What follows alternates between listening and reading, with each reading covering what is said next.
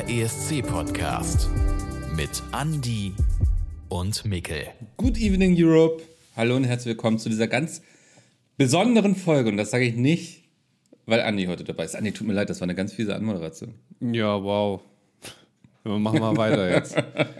Nein, es ist nämlich eine ganz besondere Folge, weil wir heute einen Interviewgast haben. Und ich glaube, wenn ich das jetzt ausspreche, dann haltet ihr es erstmal alle für einen Scherz. Aber wir haben tatsächlich Chris Harms hier von Lord of the Lost zum großen ESC-Interview bekommen. Genau, also jemand, der sogar in diesem Jahr noch 2023 für Deutschland beim Eurovision Song Contest angetreten ist. Und wir haben uns gedacht, ähm, wir reden hier immer sehr theoretisch über den ESC, aber jetzt können wir auch mal mit jemandem reden, der ganz praktisch darüber reden kann, weil er selber da war. Ja, der erzählt zum Beispiel vom Catering, fand ich ja super spannend, was auch wirklich also war schon ein politisches Thema, möchte ich fast sagen, ne? Ja, hier werden noch Sachen ausgepackt. Also das ist ja, ja wirklich so. Wir, ja. wir, also ihr werdet hier Sachen hören, die ihr noch nie vorher gehört habt. Apropos ausgepackt, es geht unter anderem auch um seinen Penis. Also. Stimmt. ja, also ja. hört doch gerne mal rein. Es ist, glaube ich, eine ganz spannende Folge geworden hier. Kurz vor Weihnachten oder während Weihnachten oder auch schon nach Weihnachten, je nachdem, wann ihr das hört, als kleines Special Goodie von uns für euch.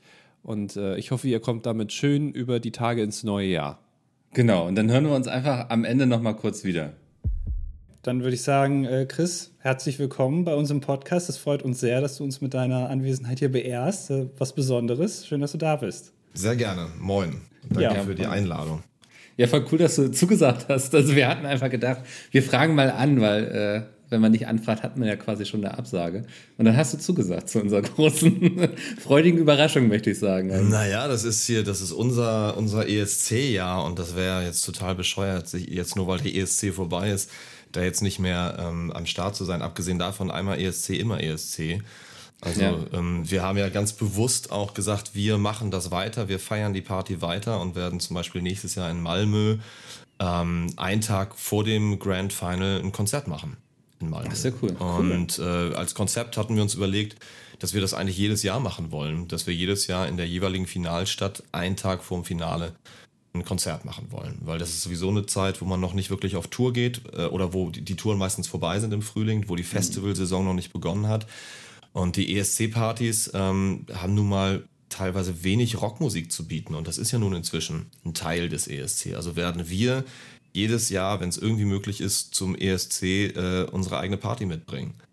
Und Sehr schön. Äh, das machen das, wir in Malmö nächstes Jahr dann das erste Mal. Das hat man irgendwie selten, ne? dass die KünstlerInnen ähm, den ESC weiterhin, ich sag mal, supporten oder dass der ESC die KünstlerInnen nicht so richtig los wird eigentlich. Ne? Also ja, ich kam auf die Idee durch äh, dieses Jahr, als ähm, ich in Liverpool rumgelaufen bin. Wir hatten ja hier und da mal ein bisschen Freizeit und dann lief ich äh, von der Innenstadt in Liverpool zum Hotel und sah, mhm. dass Sam Ryder im, im Cavern Club und in noch ein, zwei anderen Locations auftrat und dachte ich so, hm, die Idee ist gar nicht mal so doof. Ähm, bei ihm liegt es natürlich nahe, weil er kommt ja nun mal aus England.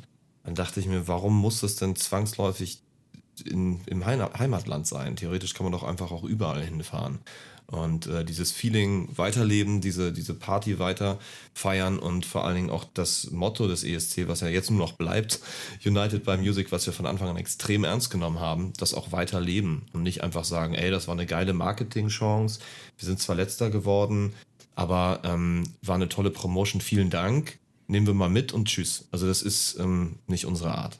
Ja, ich habe auch das Gefühl, du hast es gerade gesagt, letzter geworden. Ich habe das Gefühl, es hat euch eigentlich null geschadet, oder? Ich habe eher das Gefühl, nee. ihr habt euch international einem riesigen Publikum präsentieren können.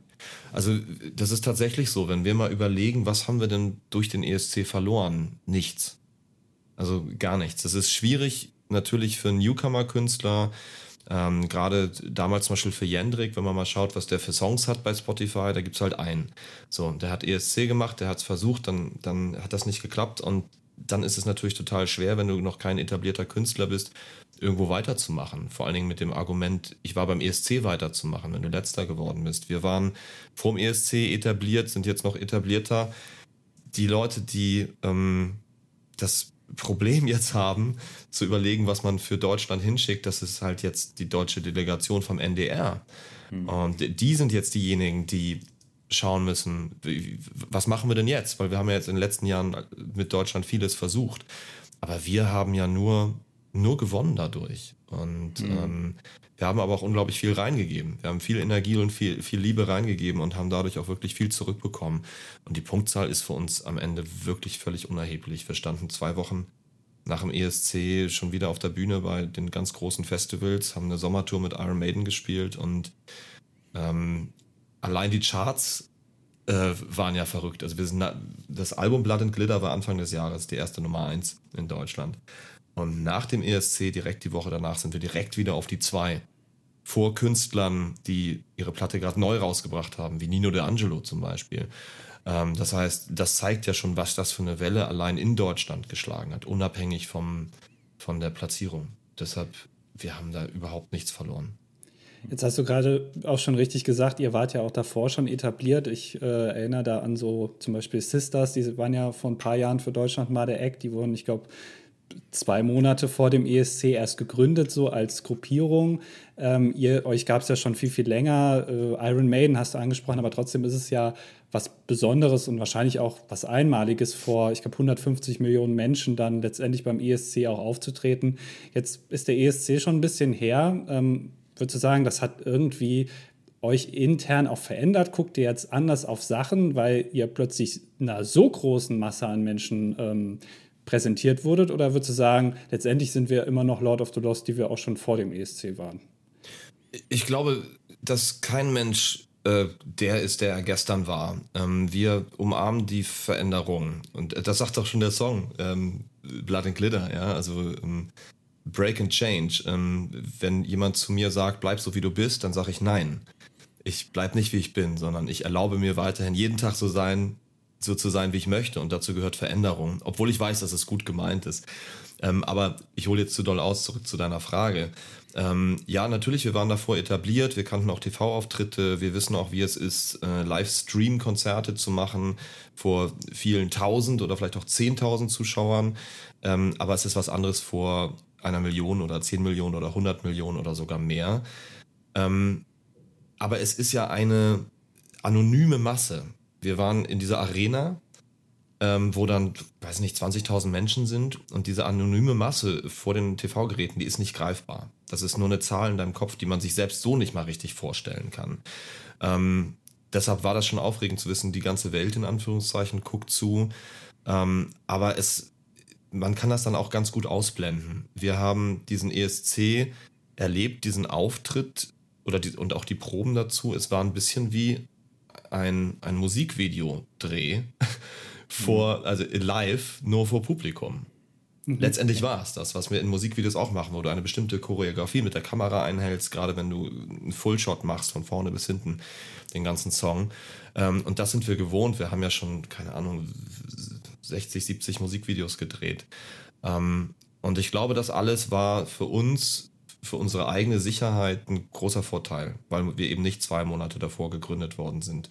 Jetzt bin ich schon wieder ausgewichen, zurück zu deiner Frage. ähm, wie es uns verändert hat, ich glaube, es hat uns tatsächlich nochmal irgendwie gestählt, muss ich wirklich sagen, weil es ist eine andere Form der Aufregung, mit der man umgeht, gehen muss. Ähm, das ist nicht vergleichbar, in einem Fußballstadion vor Iron Maiden zu spielen oder selber Headliner zu sein auf einem Konzert, wo 20.000 Leute, also ein Festival 20.000 Leute sind. Das ist schon sehr verschieden. Oder aber im Fernsehen aufzutreten, auf so einer großen Bühne, unter so einem Zeitdruck mit 50 Sekunden Umbaupause. Und das hat einfach wirklich in jeglicher Hinsicht abgehärtet. Ähm, also noch besser mit unvorhergesehenen Situationen zurechtzukommen, glaube ich. Das macht stark. Mhm.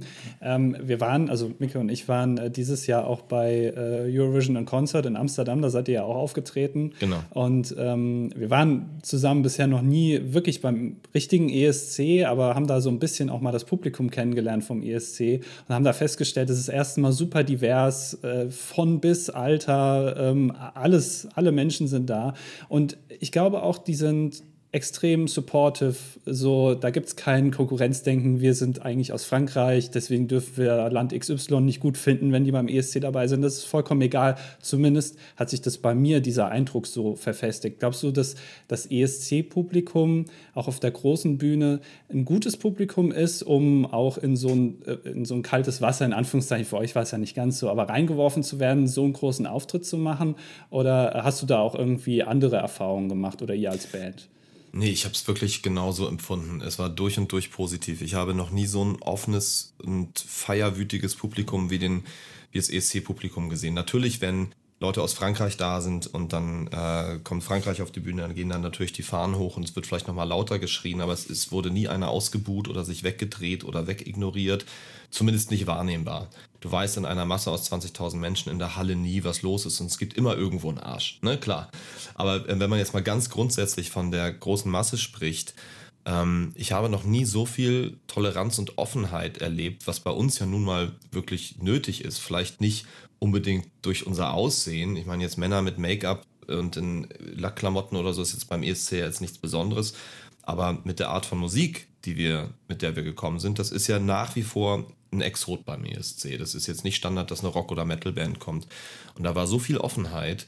Ähm, da können sich tatsächlich die Szenen, in denen wir uns bewegen, also alles irgendwo zwischen Gothic und Metal und Rock, einige noch eine Scheibe abschneiden. Das sind zwar Szenen, die im Großen und Ganzen sehr tolerant sind, aber wo man tatsächlich immer wieder auch mit Intoleranz zu tun hat. Das beginnt beim musikalischen Genre, weil jede Szene kommt immer auch mit gewissen Dogmen und Regeln. Du bist nicht genug Metal, du bist nicht düster genug für Gothic, du bist nicht, du bist zu hart für eine Rockband, ihr seid viel zu hart für eine Popband, also alles das, was wir immer hören. Und das geht teilweise auch hin noch heutzutage in, in so liberalen Szenen bis zur Homophobie, dass gesagt wird, ähm, Männer und Make-up, das finde ich jetzt echt zu schwul für eine Metalband und so. Also so total absurd. Sowas gibt es beim ESC einfach nicht. Ähm, deshalb äh, haben wir das so genossen. Das ist einer der Gründe, warum wir eben nächstes Jahr nach Malmö zurückkehren und weil wir das weiterhin so machen wollen, weil es eine positive Energie in unserem Leben freigesetzt hat, die wir vorher immer schon gelebt haben, aber nicht wussten, dass es das in dieser großen Menge auch noch gibt, on top zu dem, was wir sowieso schon an großartigen Fans haben. Also wir haben, wenn wir über ESC reden, was wir verloren und was wir gewonnen haben, haben wir da nochmal was hinzugewonnen, nämlich unfassbar viele tolle Menschen. Und unser Publikum bei den eigenen Konzerten ist noch bunter geworden.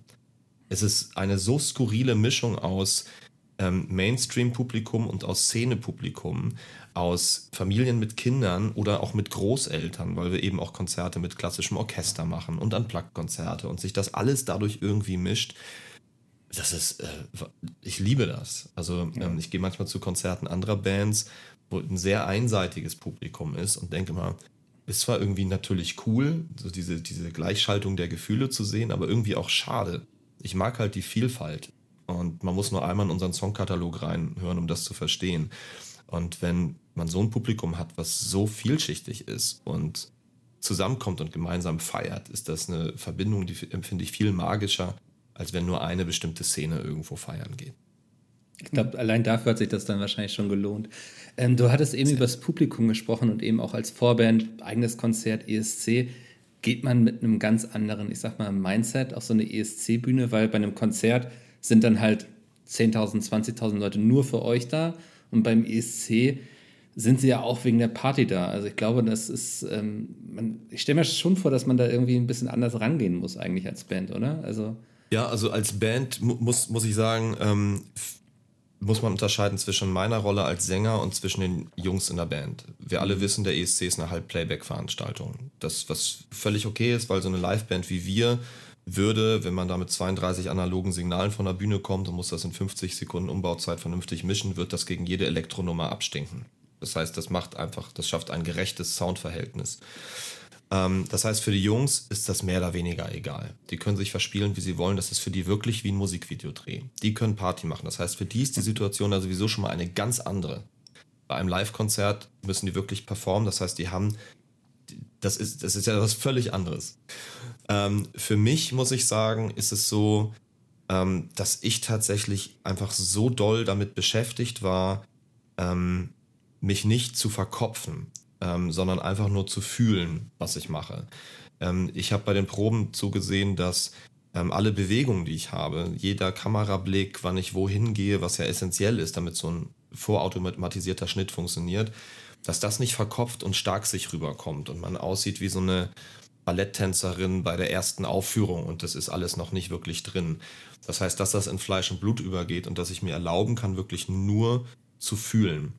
Ähm, das ist das eine. Ähm, das heißt, ich war nicht damit beschäftigt, irgendwie zwei Stunden Konzert mit Entertainment zu füllen, wo man völlig frei ist, was man dort gerade macht, sondern ich war in einem Korsett der Choreografie gefangen, was ich versuchen musste, automatisiert abzufeuern, um es zu fühlen. Und das Zweite, was wirklich ganz, ganz anders ist, du hast 100% Batterie, die du dir erlauben kannst, in unter drei Minuten loszuwerden. Hm. Das ist was ganz anderes als bei einer 120-Minuten-Show. Und äh, das macht einen ESC-Auftritt zu was völlig anderem. Das ist tatsächlich eine ganz andere Erfahrung. Das äh, finde ich auch interessant generell, also auch mal von dir zu erfahren, ähm, weil Mika und ich sprechen ganz viel so theoretisch über den ESC und auch äh, kuriose Auftritte in der Vergangenheit und so, aber so wirklich von jemandem zu erfahren, wie so ein Auftritt auch hinter den Kulissen, auch im Vorhinein abläuft, das konnten wir bisher noch nicht, aber da bist du natürlich jetzt prädestiniert für. Ähm, vielleicht stellen wir jetzt auch äh, komplett Quatschfragen, die eigentlich gar keinen Sinn machen. Ähm, aber wir haben uns zum Beispiel gefragt, ähm, ihr seid ja als Band dann aufgetreten beim deutschen Vorentscheid.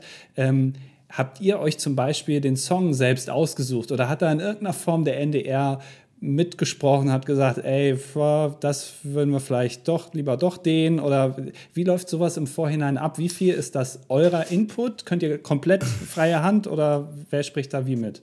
Also ich weiß ehrlich gesagt gar nicht, ob man sich mit mehreren Songs bewerben kann und dann wird vielleicht daran noch getrimmt und ausgesucht oder was verändert. Das weiß ich gar nicht, weil ähm, man sich, also so habe ich die Bewerbung zumindest mal wahrgenommen, mit einem Song bewirbt. Mm. Das haben wir gemacht. Kann aber natürlich sein, dass es bei einigen Artists so ist, dass dann der NDR kommt und sagt, ey, ich finde, wir finden euch cool, aber habt ihr einen anderen Song?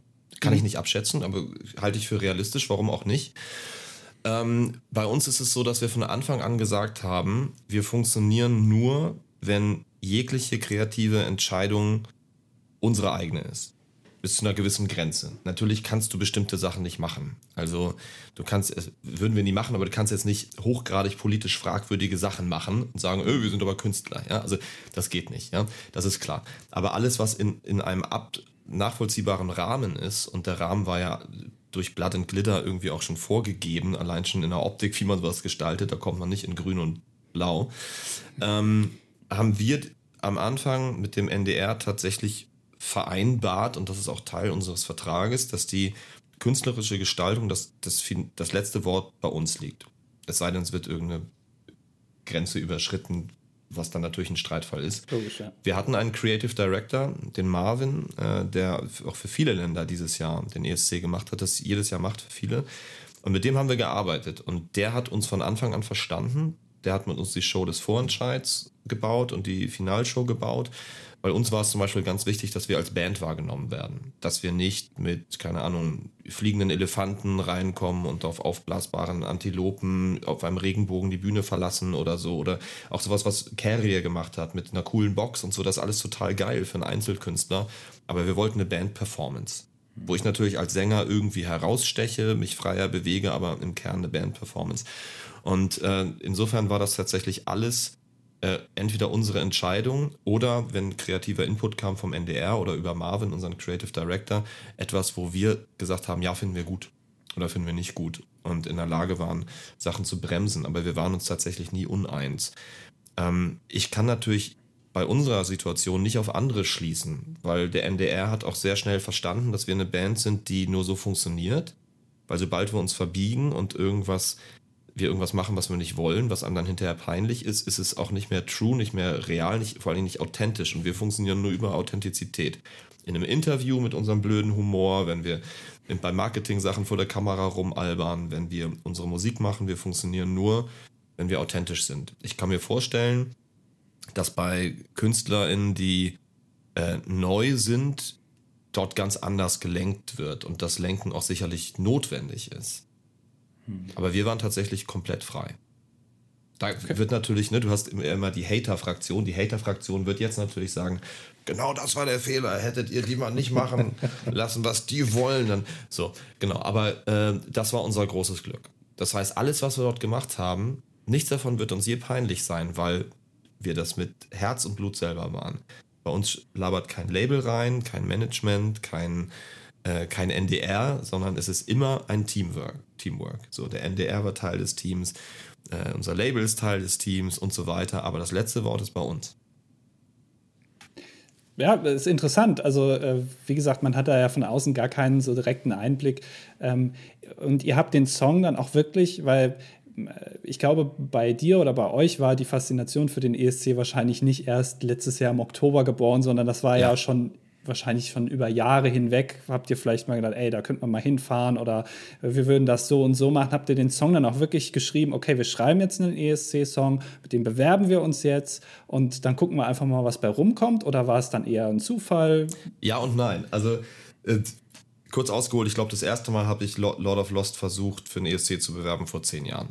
Immer okay. wieder. Mhm. Nicht jedes Jahr, aber so gut wie jedes Jahr. Und es kam da immer eine Absage, völlig okay. Junge unbekannte Newcomer-Band, irgendwie Metal-Band, Gothic-Band, keine Ahnung, passt sowieso nicht hin, egal. Ähm, dann hatte ich einen Song Ende 2021 geschrieben, mit dem ich mich für ESC 2022 mit Lord of Lost bewerben wollte. Der Song heißt One Last Song. Den haben wir jetzt gerade rausgebracht, auch als Musikvideo, das auch auf dem Blood and Glitter Album. Und das ist ein Song, den ich mit Anlauf für den ESC geschrieben habe. Ähm, und zwar habe ich mich gefragt, wenn ich auf so einer wichtigen Bühne wie der ESC, der ESC-Bühne stehe, dann möchte ich gerne einen Song singen, der mir alles bedeutet, der so wichtig ist, dass es der letzte Song sein könnte, den ich singe, bevor ich weiß, morgen ist alles vorbei. Und habe diesen Song geschrieben mit dieser Intention. Deshalb heißt der One Last Song. Wir haben uns beworben damit. Wir sind doch bis ganz zum Ende, bis kurz vor die deutsche TV-Show gekommen. Genauso wie äh, Electric Callboy auch damals mhm. mit Pump It. Und wir sind dann aber durch das Raster durchgefallen, genauso wie Electric Callboy, weil ja dann die Entscheidung, die auch ja völlig legitim ist, vom NDR getroffen worden ist, dass man für den deutschen Vorentscheid nur Popbands zulässt. Ähm, ich stand übrigens trotzdem beim Vorentscheid auf der Bühne, weil ein, ein Act aus, äh, aus meinem Studio, ja. aus Atomus, äh, der brauchte dann noch ein bisschen Bandunterstützung. Da habe ich dann Cello gespielt auf der Bühne. Egal, ist eine andere Geschichte. Äh, auf jeden Fall sind wir damit durchs Raster gefallen. Dadurch war dann dieser Song tatsächlich auch weg. Und ich habe dann aber gesagt, okay, das war ein bisschen frustrierend, weil ich tatsächlich bei diesem Song, One Last Song, das Gefühl hatte, es ist ein guter ESC-Song. Und da dachte, nächstes Jahr bewerbe ich mich nicht. Hab dann Blood and Glitter geschrieben mit einem befreundeten Musiker zusammen. Und wir haben gesagt, Mensch, lass doch einfach aus Spaß mal diesen Song für eine Showbühne schreiben, wie den ESC. Wie würde man einen Song anfangen? Du brauchst eine Dramaturgie, also nur Stimme, Piano, Lichtkegel, der Sänger, dann geht das Riff los und zack, die Band kommt, das Feuer, dann gibt es einen kurzen Breakdown vom ersten Refrain und so weiter. Wir haben Blood and Glitter tatsächlich geschrieben, wie für eine ESC-Bühne, mit der optischen Show gleich im Kopf. Aber ich hatte eigentlich gar nicht vor, mich für 23 für den ESC zu bewerben, weil ähm, wir hatten so viele Pläne 23 schon, das passte nicht rein und ich dachte, naja, okay, das Konzept als NDR ist jetzt sowieso ein anderes.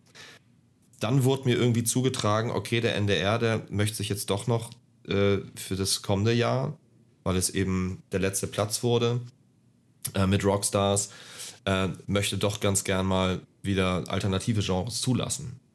So, wie ist denn mit Blood and Glitter? Das ist doch ein geiler Song hier. Und dann sagte ein Freund von mir, ein befreundeter Musikmanager, willst du nicht nochmal fragen? Ich so, ah, ich weiß nicht. So, und dann habe ich aber gedacht, warum eigentlich nicht? Äh, vom Showkonzept her ist das doch der Song für den ESC. Roter Lack und äh, Glitzer. Das Video war schon gedreht dafür. Wir hatten quasi schon alles. Dieses Album stand in den Startlöchern. Der Song war quasi auch noch nicht zu alt sondern der war ja quasi noch unveröffentlicht, das Album stand noch bevor, das passte noch in dies, ins Reglement. Ich dachte, Mensch, wenn ein Song gerade passt, auch für die nächsten Jahre, dann ist es der. Lass es einfach nochmal probieren, was soll schiefgehen? Naja, und dann wurden wir sofort genommen. Der NDR schrie dann sofort, Juhu, da ist unsere abgefahrene Band, die wir noch gesucht haben, die Erfahrung mitbringt, ähm, neben vielen Newcomern und zack waren wir in der, ähm, ja, im deutschen Vorentscheid. Mit, mit welches Gefühl seid ihr da so in den Vorentscheid gegangen? Also es war da ja diesmal dann zum Glück ein sehr, eine sehr diverse Auswahl an MusikerInnen. Ähm, 2022 waren wir alle ein bisschen traurig, dass es so viel Popmusik war. Mhm. Mit welchem Gefühl seid ihr in den Vorentscheid reingegangen? Wir sind mit dem Gefühl reingegangen, gewinnen tun wir eh nicht, das macht Icke Hüftgold. Das war uns eigentlich Wir haben es auch befürchtet. Naja, naja Icke ja. hat halt, der hat ja marketingtechnisch einfach alles richtig gemacht. Der hat mhm. halt ähm, eine viel größere Fangemeinde als wir. Klar, wir haben Nummer 1 Album und alles gut, aber wir sind trotzdem immer noch Subgenre. Und Mallorca-Schlager ist halt ein Genre, was eigentlich schon im Mainstream angekommen ist, noch eine viel größere Hörerschaft hat. Und er hat diese Partys veranstaltet, mit, hat Promo gemacht mit den Schnäpsen, die er da verschickt hat und mit einem Flugzeug, was über Deutschland mit einem Plakat rumgeflogen ist. Und der hat so reingehauen, allein was der finanziell da auf den Tisch gelegt haben muss, um diese Promo zu machen. Wir dachten, bei dem deutschen Publikum, bei dem typischen Mainstream-TV-Publikum Querschnitt, die halt Mallorca-Schlager feiern, da wird der das auf jeden Fall machen. Und vielleicht gibt es auch ein paar so Protestwähler, weißt du, die sagen, ah, ich finde ESC scheiße, ich wähle jetzt Icke Hüftgold, wie so AfD-Protestwähler. Ich möchte jetzt nicht Icke mit der AfD vergleichen, weil ihr wisst, was ich meine. Dieses, dieses ja, ja. Ne, das hat nichts miteinander zu tun, aber dieses ja. typische, dieses Protestwahlding. Mhm. Und dachte ich so, naja, hm. Und, aber ich glaube, wir haben dann irgendwie unsere Fans, äh, sorry an dieser Stelle, ein bisschen unterschätzt und da vielleicht auch tatsächlich das Mainstream-Publikum unterschätzt, was dann vorm Fernseher gesagt hat, Mensch, die Boys sind mir doch irgendwie ganz sympathisch und sowas Wildes beim ESC, das wäre doch mal ganz schön. Ich kann mir da so richtig so die, die Mitte 60-Jährige vorstellen, die sagt, Mensch, die Hamburger Jungs da und so ein bisschen Rock fand ich immer schon ganz süß. Ja. Mensch, da rufe ich mal an, ne? So, das ja, haben wir unterschätzt. Also die Überraschung, die man sieht, wenn ich mir jetzt nochmal die Bilder anschaue, vom Vorentscheid, äh, wo ich da sitze mit den Händen vorm Gesicht. Das war, ist nach wie vor für mich surreal. Also ist, ich war wirklich, also ich habe damit schon abgeschlossen. Ich dachte, das ist mhm. geile Erfahrung. Geile Erfahrung, geile Promo, ja, viel Spaß gehabt, äh, alles super. Wir fahren nach Hause morgen. Ich habe sogar schon Urlaub gebucht gehabt für ein, für ein äh, ESC. Ja. So, also für das Finale, weil ich da sowieso nicht dran geglaubt habe. Ja, krass. Und dann habt ihr gewonnen und dann ging es wahrscheinlich erst so richtig los, oder? Also da ist wahrscheinlich so eine richtige Maschinerie, Maschinerie losgetreten ja. worden mit Interviews, Presse, Radio. Wie läuft das ab? Wie bereitet man sich als Band drauf vor? Gibt es da jemanden vom NDR, der irgendwie das für euch managt? Oder? Ja, also ihr, ihr seid das 851. Interview dieses Jahr. Ja. Du zählst das mit? Oder war ja, das jetzt haben, einfach nur so? Nee, es gibt, es gibt eine Excel-Tabelle, da, wo alles drin steht. Stehen jetzt in der Excel-Tabelle. Wahnsinn. Ja, klar, es gibt eine Excel-Tabelle mit dem Kontakt, ja. mit dem Zoom-Link und so. Du, sonst wirst du ja wahnsinnig mit tausend mhm. E-Mails. Wonach soll ich suchen? Nach einem Begriff Interview oder nach Eurovision? Oder, also, ja. also da wirst du wahnsinnig. Ähm, das kam von verschiedenen Stellen. Also die Interviewanfragen zum Beispiel, an die Pressearbeit kam von verschiedenen Stellen. Natürlich geht es auf einmal beim Label los. Das heißt, alle Kontakte aus alles, was Rock und Metal und Alternative angeht, die melden sich natürlich beim Label, äh, bei der Pressestelle. Dann läuft natürlich viel über den NDR, die eine eigene Pressebeauftragte haben. Ähm, und dann läuft natürlich viel was irgendwo bei irgendwelchen Kontaktadressen, die gefunden werden, auf Social Media reinkommt, was dann äh, einer von unseren Social Media Admins irgendwie filtert. Und ähm, wir haben uns für den ESC quasi ein Projektmanagement geholt. Wenn wir auf Tour sind, haben wir ein Tourmanagement. Mhm. Ähm, ansonsten sind wir wirklich self-managed, wir machen das alles selber. Aber für den ESC haben wir gesagt, wir brauchen zwei Manager. Einer, der im Office sitzt und einer, der vor Ort ist und immer dabei ist. Wie so ein Tourmanager. Und bei dem lief das alles auf, der dann die Termine koordiniert hat für uns. Und dann gibt es eine große Excel-Tabelle, wo jeder einträgt, wann er Zeit hat oder keine Zeit hat, mit grün und rot, mit irgendwelchen Farben, inklusive Tageszeiten und allem. Und dann wurde das einfach für uns zugeballert. Und so haben wir dann einfach gesehen, wie unsere Freizeit einfach von den einzelnen Personen zugeballert worden ist, mit Fernsehauftritten, mit Presseterminen und so weiter und so fort. Proben gab es nicht so viel. Es ist, ein, wie gesagt, ein Playback-Auftritt. Natürlich übe ich singen. Das ist klar. Und natürlich musste dann die Choreografie geübt werden. Das waren zwei Tage beim NDR, kurz bevor es nach Liverpool ging. Ähm, und den Rest macht man dann vor Ort in den zwei Wochen, wo man in Liverpool ist. Und äh, das war bei uns alles relativ eng gestrickt, weil wir hatten bereits ein Jahr lang angekündigt und im Vorverkauf eine Südamerika- und Mittelamerika-Tour. Wir kamen erst 13 Tage oder so vom ESC-Finale aus Brasilien wieder. Gott. Ja, also das war, deshalb wurde der Zeitraum dann noch mal ein bisschen enger.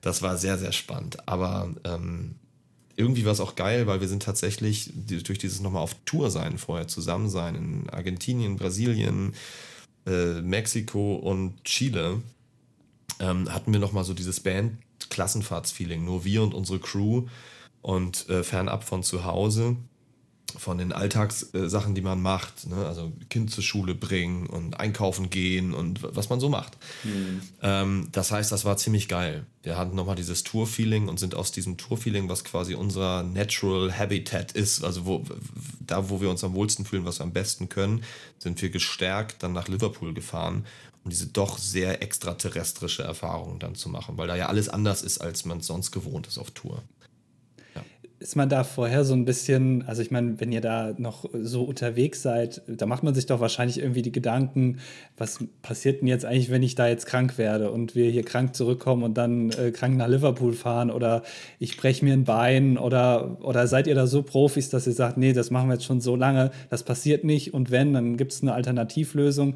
Macht man sich bei, über sowas an Gedanken, wenn sowas ansteht, sowas Surreales? Ja, genau. Es kann natürlich immer irgendwie passieren, aber selbst wenn du dich zu Hause einigelst und niemand siehst und dann dein Immunsystem nicht mehr weiß, wofür es da ist und du fährst nach Liverpool, bist äh, zwei Wochen da, dann wirst du sofort krank, weil du auf einmal in Kontakt mit Menschen kommst und Keimen und Viren. Also selbst das ist dann, äh, das haben wir einfach so weitergemacht und ähm, es gab außergewöhnliche Situationen. Wir haben zum Beispiel einen ESC-Promo-Auftritt gemacht vor König Charles auf seinem ersten äh, mhm. Staatsbesuch in Deutschland.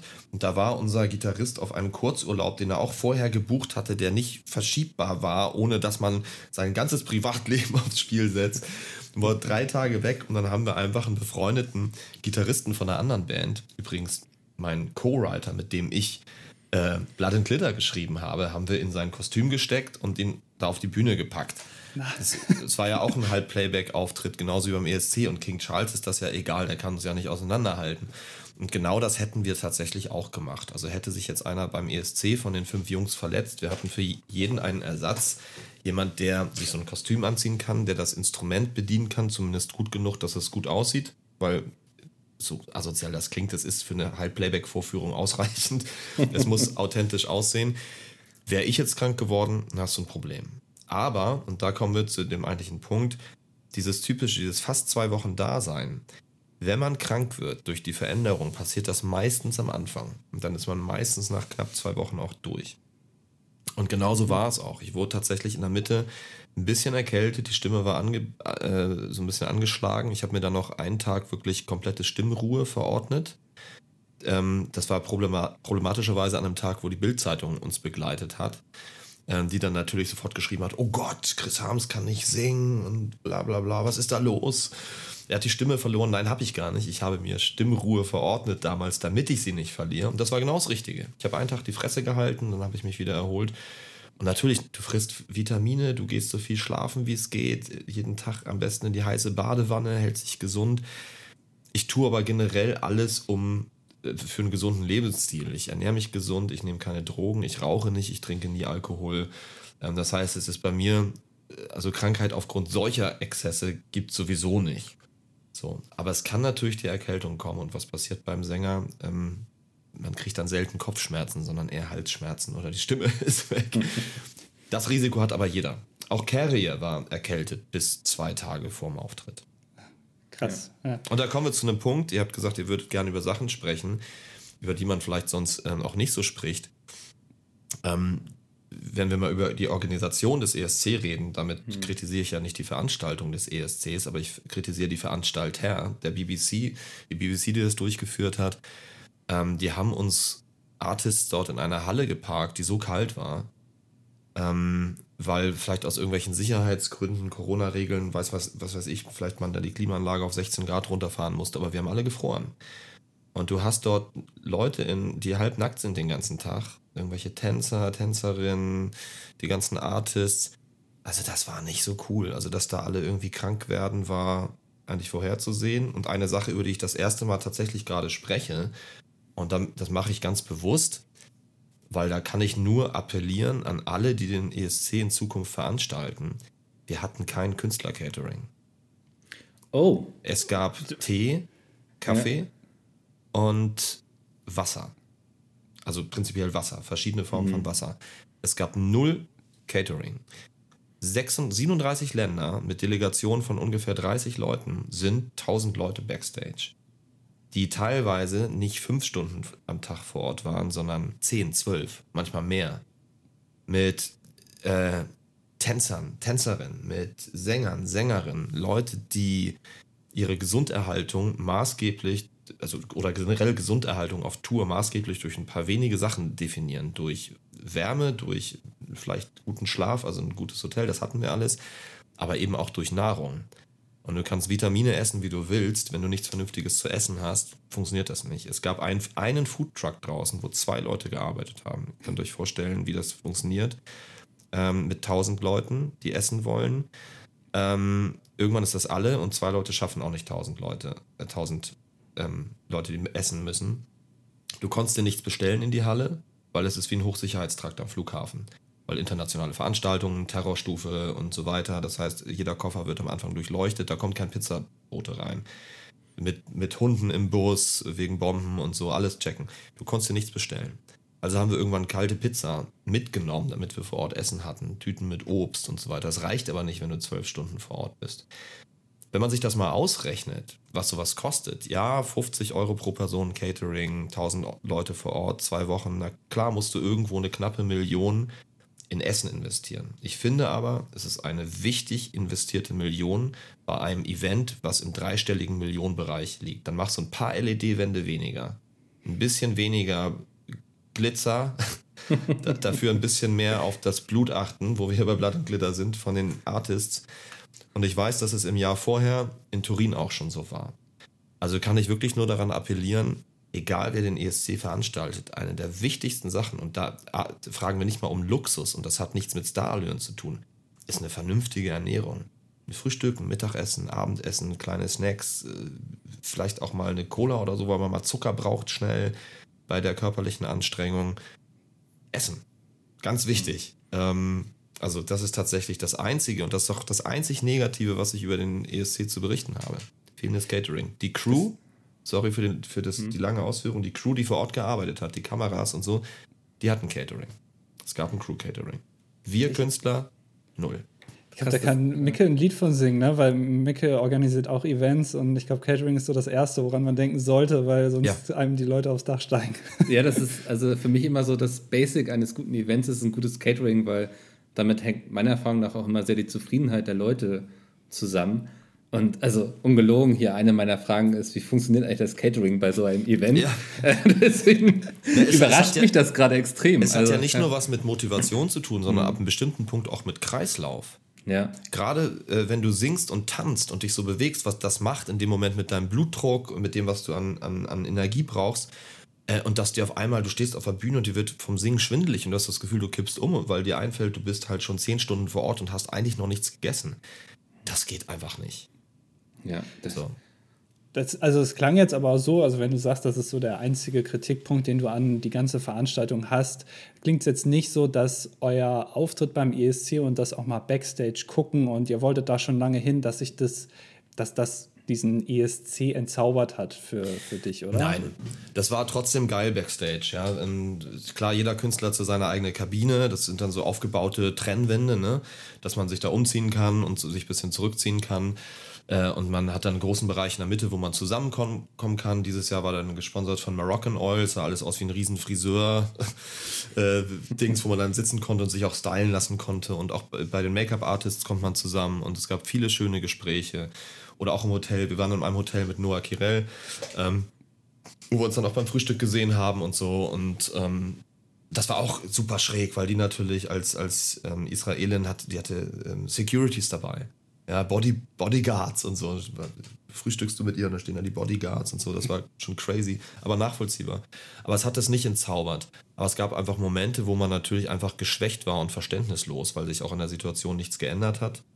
Aber ansonsten gibt es wirklich nicht, ne nichts Negatives zu berichten. Ähm, es, es gab eine skurrile Situation noch, die kann man vielleicht irgendwie in die negative Ecke schicken. Und da habe ich auch noch nicht gesagt, um wen es da ging. Ähm, und zwar, da habe ich mir auch vorgenommen, die euch zu erzählen. Oh. Und zwar habe ich ähm, ich erzähle sie erstmal kurz so, wie sie bekannt ist. Ich habe einen Post gemacht, zwei Tage, glaube ich, zuvor bei der letzten, bei irgendeiner öffentlichen Probe. Ähm, zwei, drei Tage vorm Finale. Habe ich mich gemeldet bei Social Media und habe gesagt, Freunde, auf mich ist jemand zugekommen oder auf, sind Offizielle zugekommen und haben gesagt, mein enges Lackoutfit würde zu viel Penis zeigen. Ob ich denn was dagegen tun könnte. Dann habe ich gesagt, was soll ich denn dagegen tun? Also ich habe jetzt hier kein überdurchschnittlich langes Ding, was bis zum Knie hängt, aber man sieht halt, ich bin Mann. Es ist jetzt nicht mehr Körperdarstellung als jede Frau, die hier auf der Bühne auftritt, mit äh, irgendwie einem tiefen Ausschnitt. Ähm, ich sehe nicht anders aus als jeder Eiskunstläufer oder Balletttänzer ja, aber wir sind eine Familienveranstaltung. Ich so, ja, äh, verstehe ich. Ja, kann man da was machen? Ich so, nee, aber ja, aber die, die so Transsexuelle oder Drag Queens machen das ja auch. Ich so, ja, aber ich bin nicht Drag. Zu meinem, meiner äh, Bühnenperson gehört nicht dazu, zu verstecken, dass ich ein Mann bin. Machen wir uns nichts vor. So doll sieht es doch jetzt nicht aus, sorry. Mhm. Also man sieht halt, ich bin ein Mann untenrum, aber wie gesagt, haben Sie mal Eiskunstlauf gesehen? Oder so. Ja, ähm, ich habe dann für eine Probe habe ich eine Leo Leggings angezogen, darüber eine Unterhose, wo eine Katze drauf zu sehen ist vorne, die rauskommt aus der Hose, ist so ein Aufdruck und habe dann Post gemacht, gesagt so, vielleicht äh, sollte ich ein bisschen mehr Pussy zeigen als Penis. Das wird hier anscheinend äh, gewünscht. Ich glaube, damit habe ich mich sehr unbeliebt gemacht, denn, und das ist die exklusive Info, an die ich, die ich euch jetzt hier verrate, und ich habe mir ja nichts zu verscherzen hier, ich kann ja jetzt drüber reden. Äh, die, die auf uns zugekommen sind, auf unsere Delegation, war die BBC selbst. Die haben gesagt, das Outfit von diesem deutschen Sänger, das geht nicht. Ähm, und das fand ich schon echt ganz schön hart. Die englische ähm, Yellow Press hat das dann auch aufgegriffen. Ich weiß nicht, ob es Daily Mirror war oder, oder The Sun oder keine Ahnung, äh, die dann auch darüber gesprochen haben. Hier, äh, also aufgrund meines Posts, ähm, zu viel Penis in der Familienshow und so. Also es war auf einmal ging es nur noch um meinen Penis. Und das war irgendwie, das war sehr, sehr, sehr skurril, wo ich auch dachte, Mensch, BBC, ähm, man sieht hier überhaupt nichts. Und äh, es gibt andere Leute auf der Bühne, die sind viel, viel, viel nackter. Und äh, ganz ehrlich, die Tschechen, was die anhatten, da hat man viel mehr Penis gesehen als bei mir. Aber egal. ähm, das war halt eine Diskussion. Die fand ich sehr interessant. Aber sie war nicht lösbar. Ich kann mir aber auch durchaus vorstellen, ähm, dass das für Verärgerung gesorgt hat. Vielleicht hat es uns sogar ein paar ähm, Jurypunkte gekostet. Wer weiß das schon? Keine Ahnung. Das kann ich nur unterstellen, will ich gar nicht. Aber es war, gab auf jeden Fall Ärger hinter den Kulissen aufgrund von Geschlechtsteilen. Da rechnet man ja auch nicht, wenn man sich für ein ESC qualifiziert, dass dann mal über den eigenen Penis geschrieben wird. Also.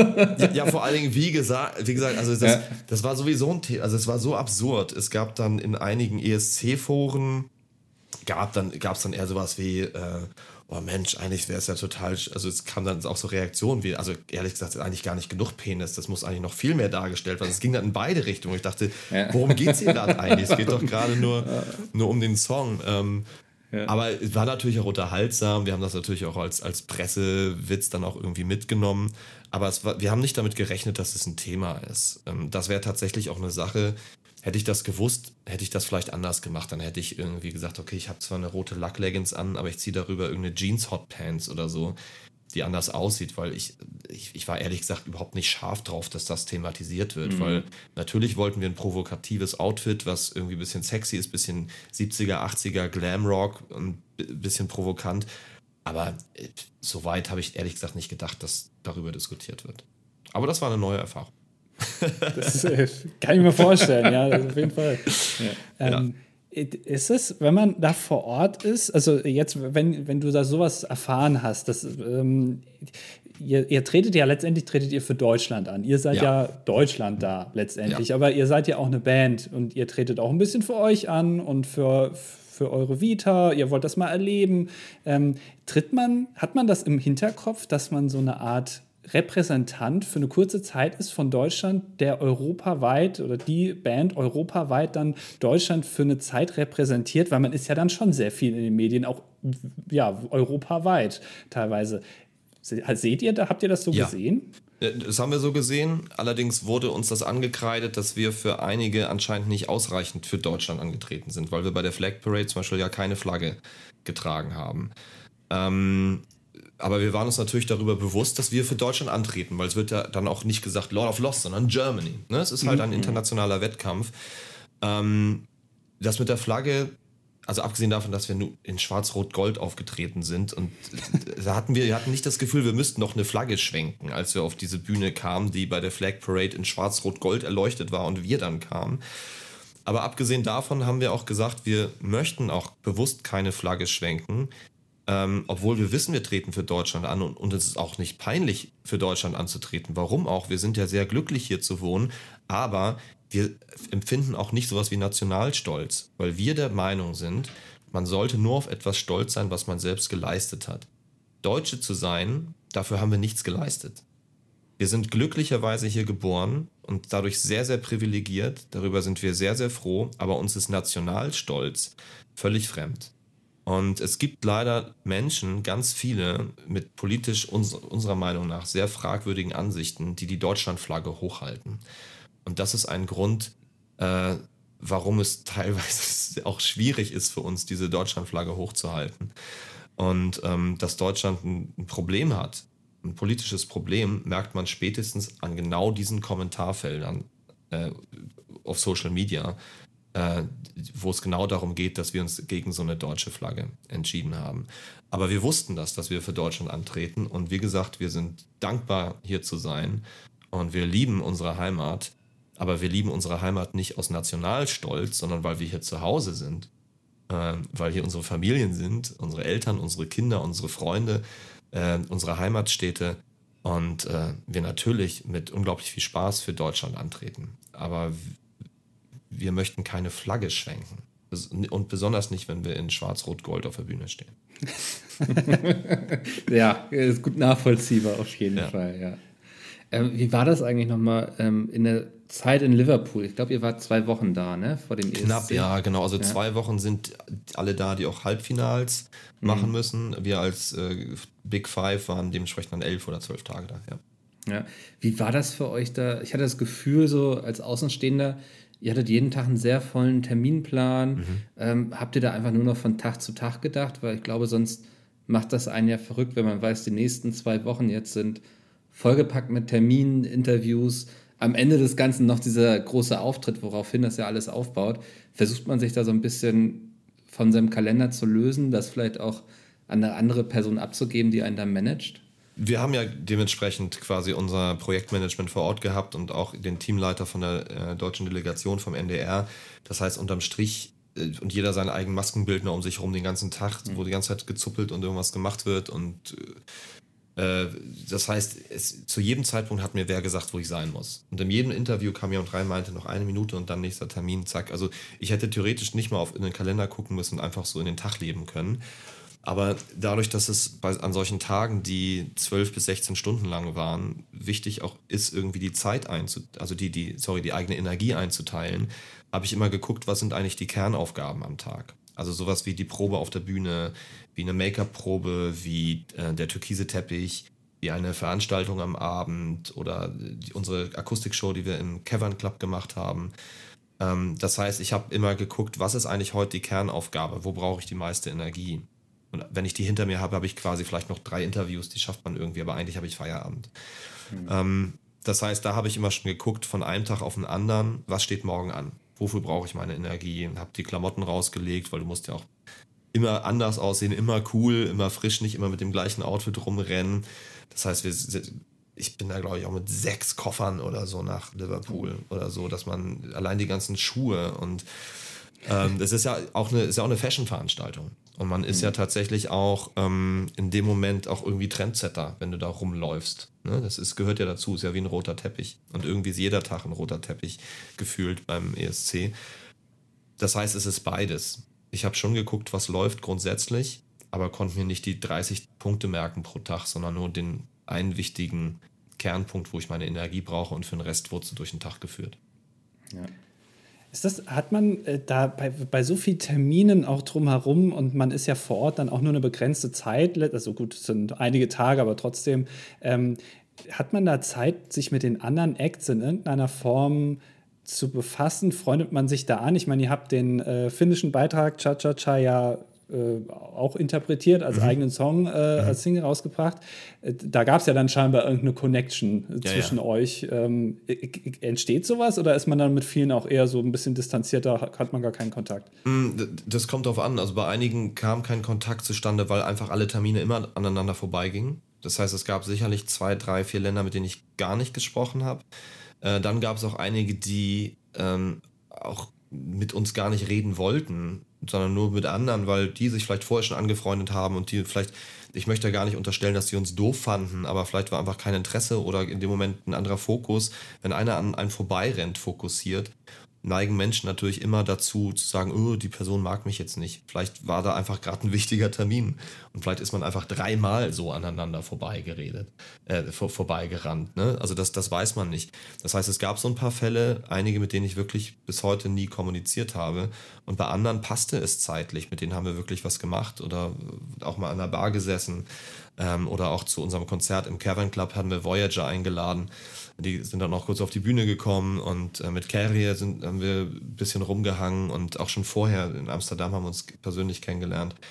Das heißt, es sind so verschiedene Faktoren, die zusammenspielen müssen, dass man Zeit füreinander hat. Ob man Bock aufeinander hat, ob die Chemie stimmt, äh, das müssen dann die Parteien immer unter sich entscheiden. Ähm, Lorraine war und wir haben uns auch super verstanden, ein paar Mal gesehen. Ähm, auch eine ganz unglaublich sympathische Frau. Ähm, also das kann man nicht verallgemeinern. Äh, die Zeit ist rar, aber wenn es irgendwie gepasst hat und sich die Zeitfenster gerade gut überschnitten haben äh, mit Zeit und Raum, dann kam es zu vielen schönen Kontakten. Ja. Willst du sagen, dass alle äh, Teilnehmerinnen und Teilnehmer, die zum ESC fahren, mit der gleichen, mit dem gleichen Spirit dahin fahren nee. wie ihr? Nein, ist nicht Nein. so. Das würde ich aber nicht sagen, weil ich mir erlauben möchte, deren Spirit erkannt zu haben. Man müsste sich mit jeder Band schon sehr genau beschäftigen, um diesen Spirit erkannt zu haben. Ich sage das, ich sage trotzdem mit völliger Überzeugung nein, weil ich einfach weiß, wie unterschiedlich Menschen sind. Und weil ich mir nicht vorstellen kann, dass bei dieser Spanne an Menschen, die noch teilweise noch nicht mal 20 sind, bis zu Leuten, die irgendwie über 50 sind, die aus so vielen verschiedenen Ländern, aus so vielen verschiedenen Kulturen, mit so vielen verschiedenen Prägungen kommen, kann ich mir einfach nicht vorstellen, dass alle mit diesem gleichen Spirit hinfahren. Ich kann mir auch durchaus vorstellen, dass hier und da, und da rede ich gar nicht zwangsläufig von diesem Jahr, sondern generell auch jemand sehr egozentrisch verbissen dorthin fährt und sein Ding macht. Dass dort Leute hinfahren, die sagen, oh, ist mir egal, ich nehme es halt mal mit, gute Promo, oder Leute einfach hinfahren, die wissen gar nicht, was auf sie zukommt, sind völlig konfus und merken erst vor Ort, was da eigentlich alles abgeht. Ich glaube da, also ich zeichne gerade einfach nur Bilder. Ich glaube aber, da ist wirklich alles dabei. Ähm, aber wir haben ein paar erlebt, die mit diesem United by Music Spirit, den wir sehr, sehr ernst genommen haben, auch hingefahren sind. Dazu gehören zum Beispiel auch Voyager. Und dazu gehört auch Carrier.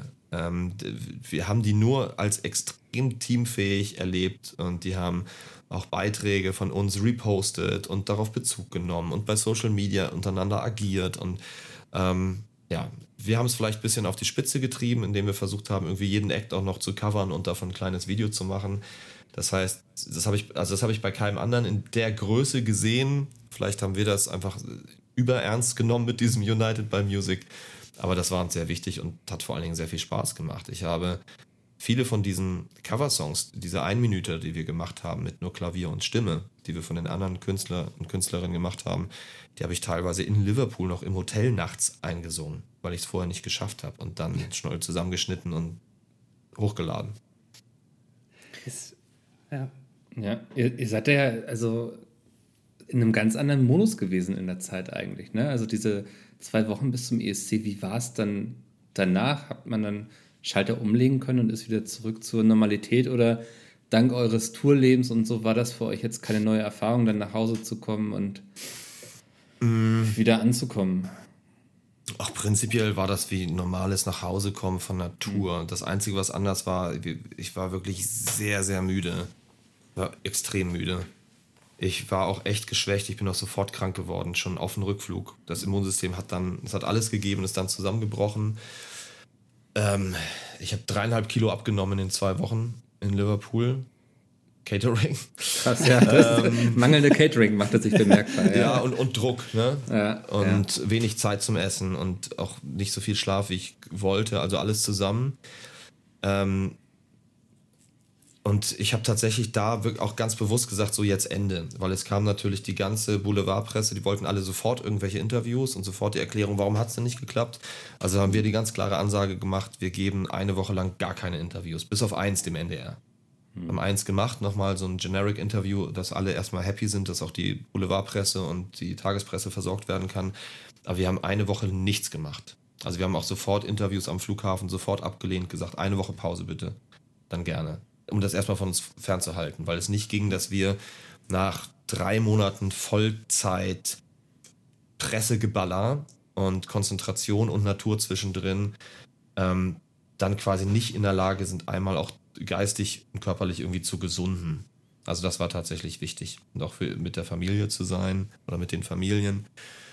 Aber ansonsten war das ein relativ normales Nachhausekommen.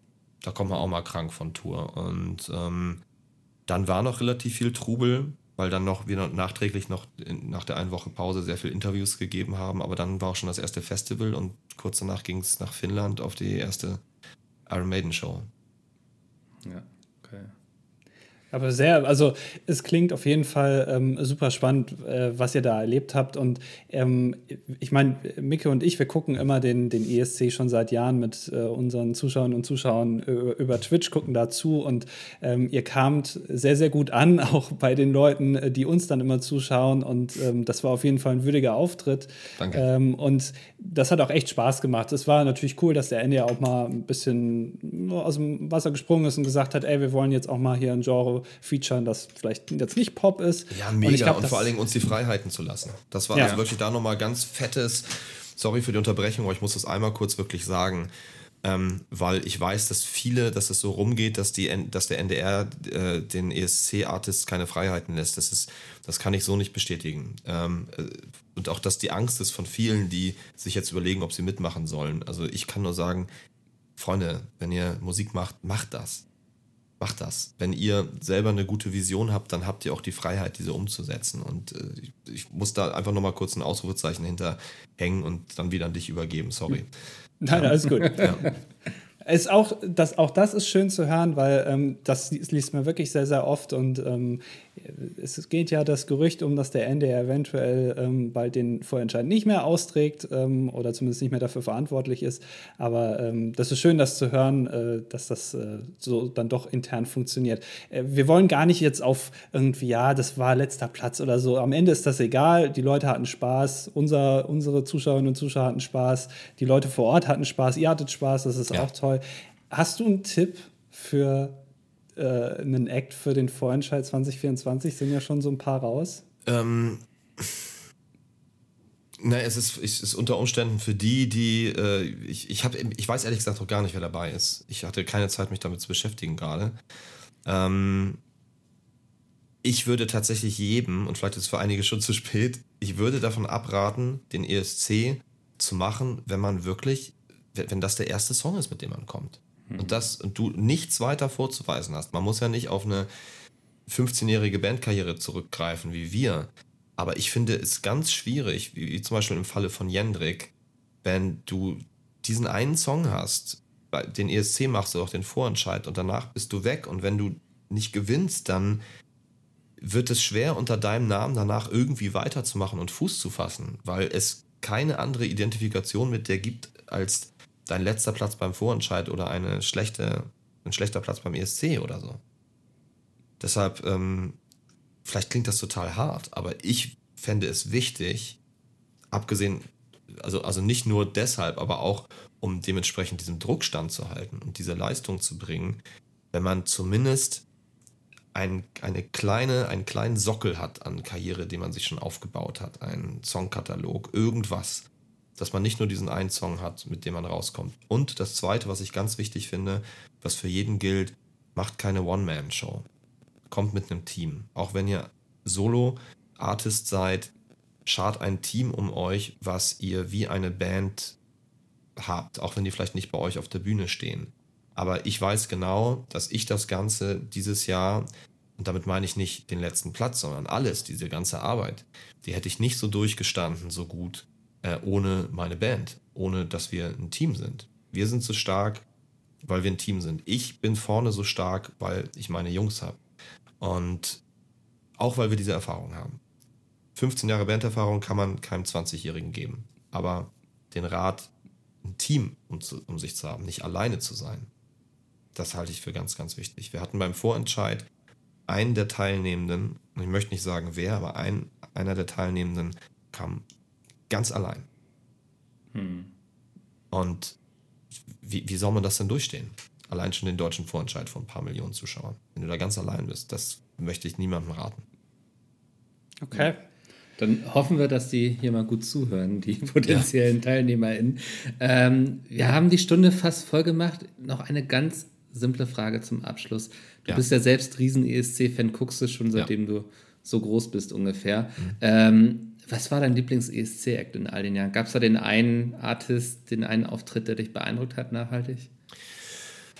Nein, also das Problem ist hier ein bisschen, was heißt das Problem? Die Sache ist hier, dass mein Mindset so nicht funktioniert. Ich kann nie wirklich sagen, was mein Lieblings dies oder mein Lieblings das ist, weil es hm. äh, minütlich, stündlich, täglich ändern kann, weil ich sehr früh akzeptiert habe, dass ich jeden Tag anders bin und keine Ahnung, morgen, also heute laufe ich rum mit Kapuzenpulli und Mütze und Schlabberhose und Sneakern und morgen habe ich Bock auf eine fancy Lederjacke und offene Haare mit Föhnwelle und dann und, und Eyeliner und gehe so zu Penny einkaufen. Und so ist es bei mir auch mit Songs und auch mit, äh, mit allem. Was ist dein Lieblingspublikum, dein Lieblingsland, in das du reist, dein Lieblingsessen? Das funktioniert so nicht. Es gibt natürlich Sachen, die sehr, sehr, sehr in Erinnerung bleiben. Und das war natürlich äh, ganz doll Lordi. Hm. Einfach aufgrund dessen, dass Lordi das genau in einem in einer Zeit gemacht hatten, wo der ESC kurz mal für mich nicht cool war. Der war cool als Kind. Dann bist du 18, 19, nichts ist mehr cool. Eltern finden ESC cool, finden ihn nicht mehr cool. So, und dann kam auf einmal, wann war es? 2007, glaube ich. Ich glaube 2006. Oder 6, ja, ja genau. Ja. Dann kam auf einmal Lordi, da war ich 26. Und dann war so, oh, geil, ach ja, ESC. Und da habe ich wieder geguckt. Das hat mich quasi wieder zurückgeholt. Hm. So, deshalb bleibt das in Erinnerung. Aber ich kann mich tatsächlich nicht an einen, ich möchte mich nicht an den Lieblingssong vom ESC ranwagen. Ja, einen weiteren, einen weiteren muss ich vielleicht sagen, weil ich weiß, eine meiner ersten Erinnerungen, und da war ich zwar noch nicht geboren, aber es waren immer die Erzählungen meiner Eltern, war immer ABBA mhm. mit, mit Waterloo. Das heißt, das ist, wenn ich an ESC denke, denke ich, glaube ich, zuerst an diesen Song weil das eben auch die Platte war, die bei uns im Schrank stand und ich gefragt habe, oh, was ist denn das? Und dann hieß es, ja, und übrigens, die waren auch bei diesem Eurovision oder damals war es halt der, der Grand Prix äh, d'Eurovision de la Chanson, so wie er ja lange in Deutschland hieß. Das heißt, das verbinde ich immer damit. Ich glaube, ich denke als erstes an Lordi und dann an ABBA. Ja, sehr cool.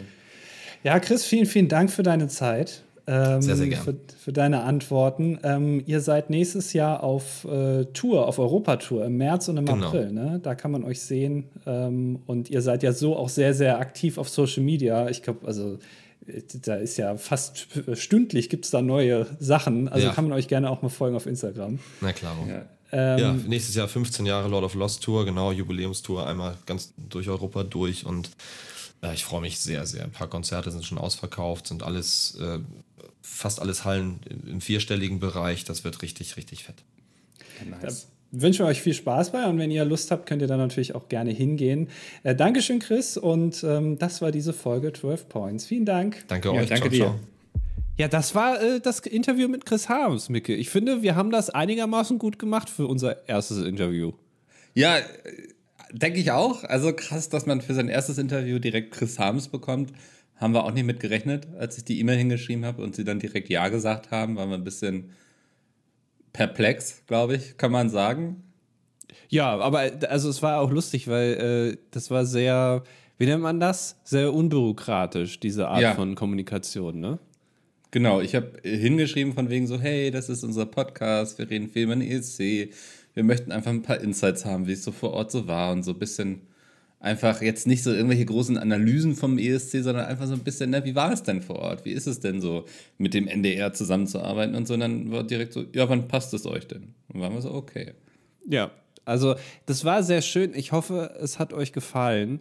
Ähm, genau. Und vielleicht kriegen wir noch die ein oder andere Person in Zukunft auch noch mal in den 12 Points Podcast, die auch noch mal auf ihre Art und Weise über den ESC berichten können. Es würde mich auf jeden Fall sehr freuen. Ja, mich auch. Ähm, wenn ihr jetzt neu hier zu diesem Podcast hinzugestoßen seid, dann kurze Info. Wir veröffentlichen, veröffentlichen wöchentlich Ganz schön fiese Wort, Worte aneinandergereiht. Naja, äh, wir veröffentlichen wöchentlich, jetzt hat's geklappt, eine Folge zum ESC. Das kann mal sein, dass wir uns irgendeinen Künstler angucken, eine Künstlerin. Das kann sein, dass, keine Ahnung, Andi sich die Kommentatoren international anschaut, irgendwelche kleinen Easter Eggs, äh, Sachen, die nicht funktioniert haben. Also quer durch die Bank eigentlich. Ähm, bei uns werdet ihr das ganze Jahr über mit dem ESC versorgt. Und ihr könnt uns nicht nur bei Spotify abonnieren, sondern auch bei Steady unterstützen. Dann gibt es noch so zusätzlich eine Folge. Genau, da haben wir uns schon ein bisschen Backkatalog angearbeitet über die letzten zwölf Monate jetzt fast schon. Ne? Machen wir das. Na, wobei, nee, wir haben zum, na, nicht ganz. Äh, oh, seit, seit, seit Anfang Mai machen wir das jetzt. Ja, ne? genau, stimmt, ja. seit acht Monaten. Ja, aber also, äh, da gibt es schon einige Folgen, könnt ihr gerne mal reinhören. Ist äh, immer ganz spannend und immer sehr erhellend und interessant, was es alles in der Welt des Eurovision Song Contest gibt. Genau, also lasst einfach ein Follow da wenn ihr euch für den ESC interessiert. Und ansonsten wünschen wir euch jetzt angenehme Feiertage und wir hören uns bald wieder. Bis dahin. Tschüss. Das war 12 Points, der ESC-Podcast mit Andy und Mikkel. Du möchtest eine weitere exklusive Folge oder die exklusive Playlist mit Songs aus der Welt des ESC? Unterstütze uns jetzt auf Steady.